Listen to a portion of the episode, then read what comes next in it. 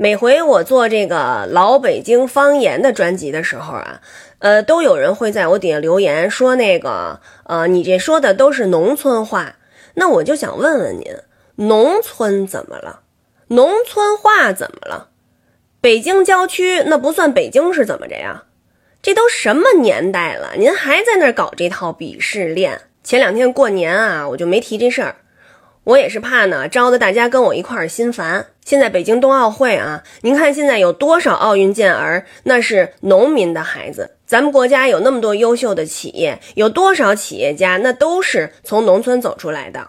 那我再问问您，您住那楼房是谁盖的？您小区那个环境卫生是谁打扫的？您吃那粮食是谁种的？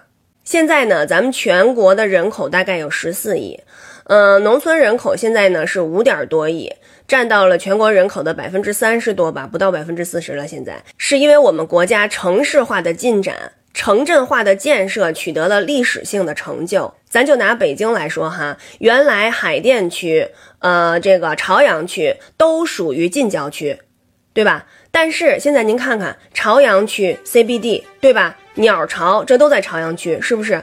那海淀区呢？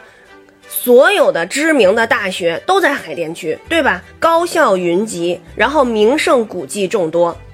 那咱再说通州区，通州区我小时候叫通县，我爸那会儿要是想去一趟通县。就跟我们说，我上通县出差去。您想想，那会儿就感觉通县真的是太远了。但是现在呢，通州区成为了北京市的副中心。您看看现在通州区发展的多好啊！现在北京奥运会期间，正是我们向全世界的人民展示我们国家国富民强、人民团结一心的大好时机。爱党、爱国、爱北京。大到整个国家，小到我一个小小的账号，到我们每一个人，我们每一个中国人呀，我们一定要团结，为了建设我们共同的美好家园和我们幸福的生活，一起努力奋斗，加油！